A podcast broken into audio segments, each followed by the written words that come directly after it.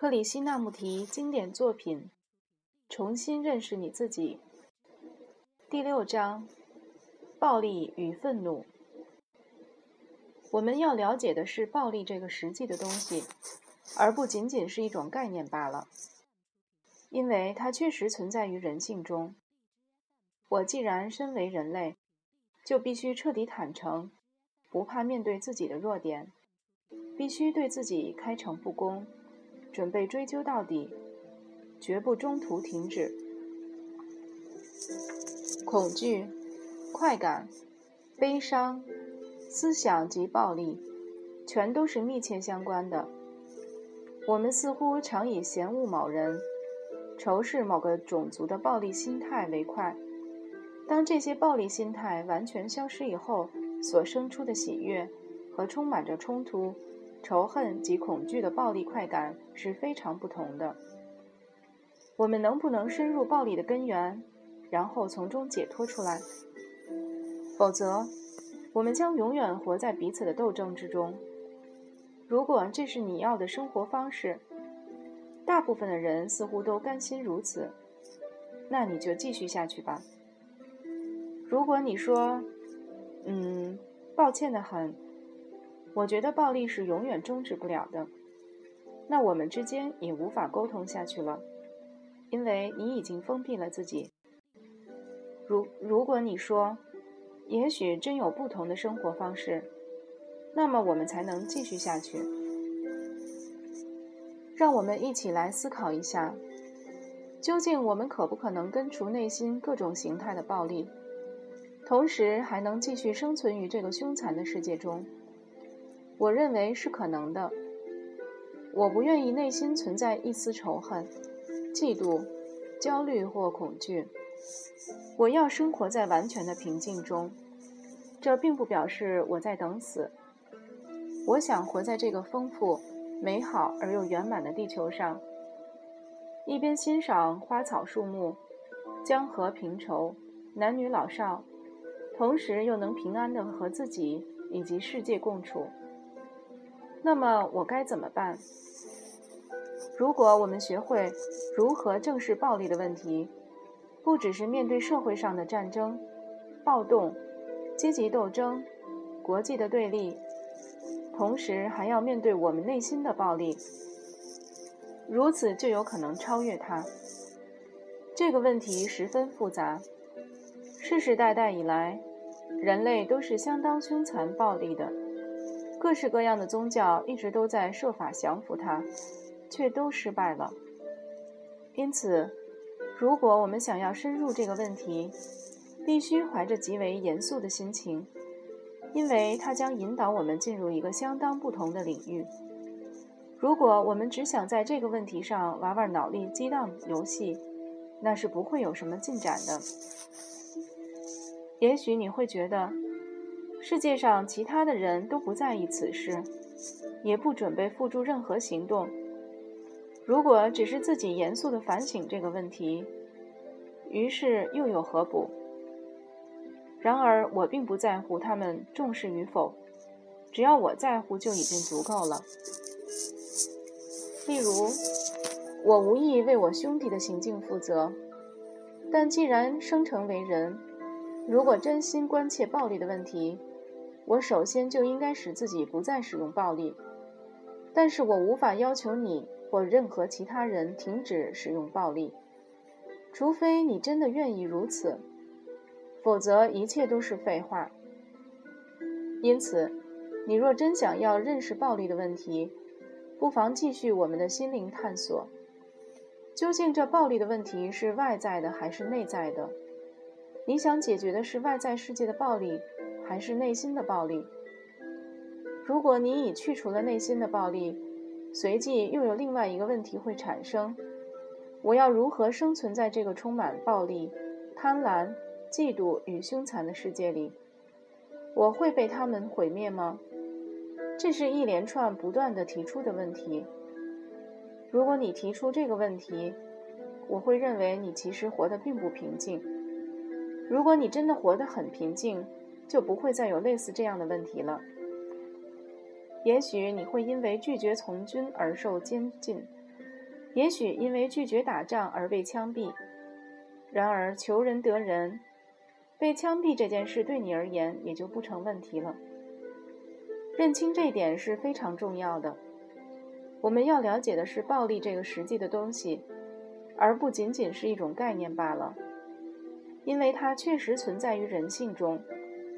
我既然身为人类，就必须彻底坦诚，不怕面对自己的弱点，必须对自己开诚布公，大可不必向别人透袒露一切，因为别人可能对你的问题毫无兴趣。准备追究到底，绝不中途停止。此刻，我必须很清楚地承认，我确实是一个暴力的人。我在所有的愤怒、性欲、仇恨、不和、嫉妒中看出自己的暴力。然后，我要对自己说：我想了解这个问题的全貌，而不只是战争所表现的局部。这个深藏于人心之内的侵略性，同时也存在于动物身上，而我就是动物的一分子。不只是杀人才算暴力，刻薄的言辞、排斥他人的姿态，或因为恐惧而不得不低声下气，这些都属于暴力。暴力不只是借上帝、国家或社会之名而展开的有计划的屠杀。它是个相当细微而深藏的东西，我们现在就要探索它的根源。如果你自称为印度人或基督徒、欧洲人或任何其他名称，你就是在展现一种暴力。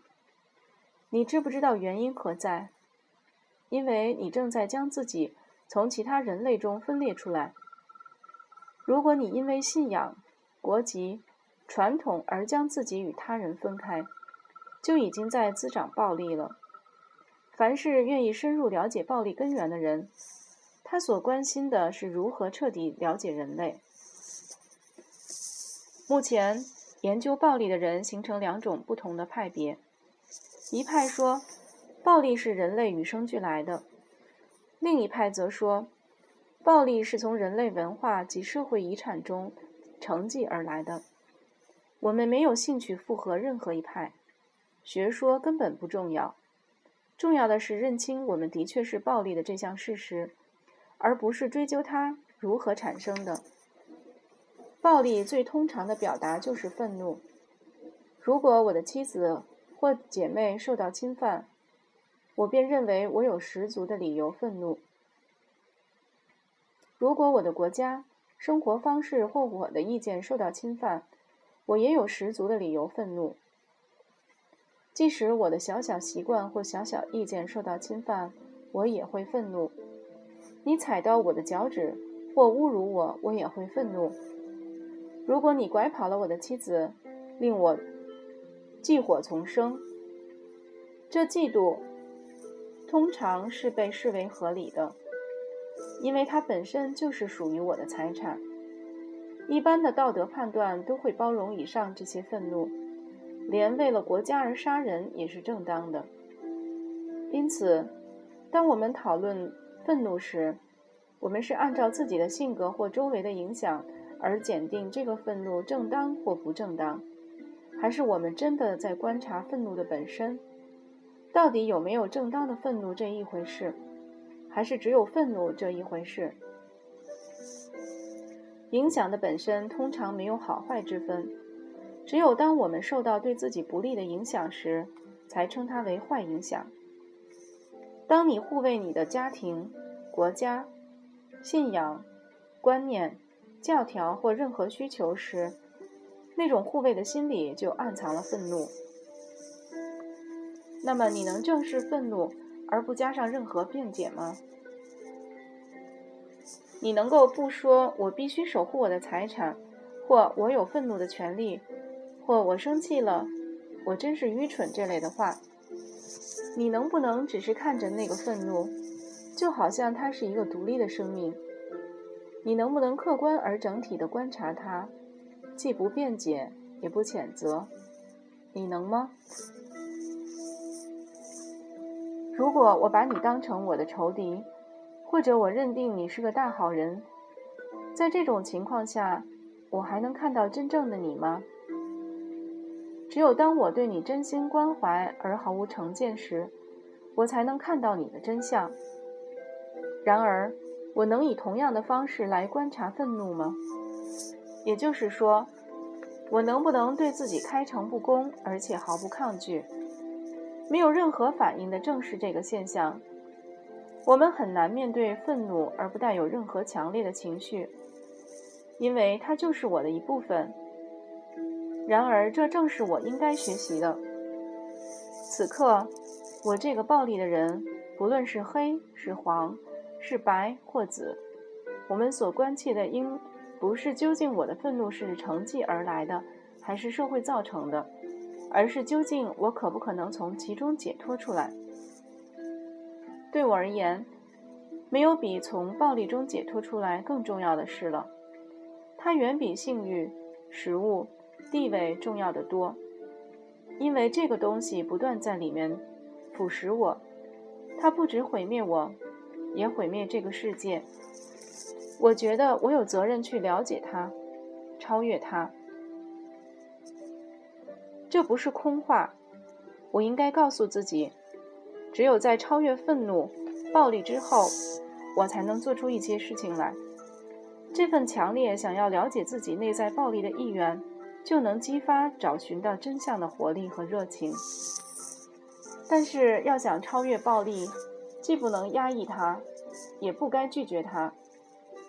我不能说，它既然是我的一部分，只有认了；或说，我不要它。我必须正视它。研究他，跟他亲近。如果我一味谴责，或为其辩护，那么如何能真正亲近他？可是我们时常会忍不住谴责辩护，因此我要强调的就是，暂且停止一切谴责与辩护。试想一想，如果你要制止暴力或一场战争，你需要投注多少精力于其中？你的子女被杀。你的儿子被军队征召，受尽冻下，然后被屠杀，这对你难道不严重吗？你难道不在乎吗？如果连这件事都引不起你的兴趣，老天，什么才能？谨守钱财，饮酒作乐，服用迷幻药。你难道还没有认清你内心的暴力正在毁灭你的孩子，还是你仍然将它视为一个抽象的问题而已？如果你真有兴趣，就请你全心全意来探索这个问题，别靠在椅背上说：“好吧，告诉我究竟是怎么一回事吧。”我一再强调，怀着谴责或辩护的成见，永远也看不见愤怒及暴力的真相。如果暴力对你而言还不到火烧眉睫的程度，你是不会放下谴责或辩护这种二分法的。因此，你必须学习如何中观愤怒，如何中观你的丈夫、妻子及孩子。你也必须学习如何聆听政客的说辞。你必须明白自己为什么无法客观中立，一味谴责或辩护的原因何在。你必须认出你的谴责和辩护，原来就是构构成社会的要素。你还应该认清所谓德国人、印度人、黑人、美国人或任何这类的观念，这些都构成了你的种种限制，逐渐钝化你的心智。想要学习和发现真相，就必须先培养深入觉察的能力。粗钝的工具是无法胜任的。我们目前所做的事，就是在磨砺你的工具，那个早就被各种谴责及辩解所钝化的心智。你的心应该细如针尖，尖如利钻，如此才能深入透视。只是坐在那里随口一问，我要怎样才能得到这种心智，是根本无济于事的。你必须想要它。就像想要下一顿饭那样刻不容缓。要想得到它，就必须先看清楚，使你的心智钝化的，就是你四周筑起的刀枪不入的围墙。而它就是辩护和谴责的一部分。心智一旦能摆脱它，就能观察、学习和透视，也许就能进入彻底觉察整个问题的境界。让我们回到主题：我们到底能不能根除内心的暴力？我并不是在说，你怎么还没有改变自己？为什么？因为这也算是暴力的一种形式。说服你去做任何事，对我一点意义也没有。这是你的生命，不是我的生命。你想过什么样的生活，是你自己的事。我的问题是，一个身处社会的人，是否可能清除内心的暴力？如果可能的话。我相信这个清除的过程就能将世界导向迥然不同的生活方式。我们大多数人都已经接受暴力为必然的生活方式。我们从两次世界大战所学的教训，就是在人与人之间，在你和我之间，堆砌起更多的围墙藩篱。那么，有心根除暴力的我们又能做什么呢？我不认为通过我们的或专家的分析就能有任何成效。我们也许会稍微修正一些自我的毛病，生活过得比较平静，多一点温情。不过这仍不足以使你透视一切。我们必须懂得如何去分析。分析的过程会使我们的心智变得极为敏锐。这份敏锐、专注与认真，将有助于我们透视真相。人尚无一目了然的能力，要想看清真相，必须先认清细节，然后才能跃进。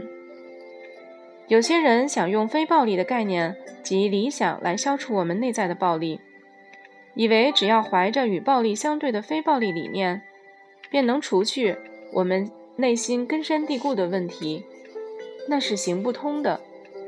人间已有数不清的理想和原则。充斥于圣书和经典之中，我们却仍然暴力如故。因此，为什么不忘掉那些说辞，直接与暴力对峙呢？你必须付出全部的精力和专注力，才可能认出内在的实情。一旦你编造出一个理想的世界，就消散了那股精力及专注力。因此，你能完全摒弃理想吗？凡是真正渴望找出什么是真理、什么是爱的人，就不会把持着先入为主的观念，他会愿意活在现实真相之中。你必须停止谴责，才能觉察出你愤怒的真相，因为你一旦怀着相反的理想，立刻就会苛责自己，于是你就看不到愤怒的真相了。如果你声称自己讨厌某人或憎恨某人，这虽然不是好话，却是实话。但如果你正视它，深入它，它就会消失。不过，如果你说我不该恨别人，我应该有爱心，你就无可避免地落入双重标准的虚伪世界中。想要时时刻刻活得圆满自在，就应该活在事实真相中。不加谴责或辩护，然后你才能彻底认清问题所在，然后问题才能得以解决。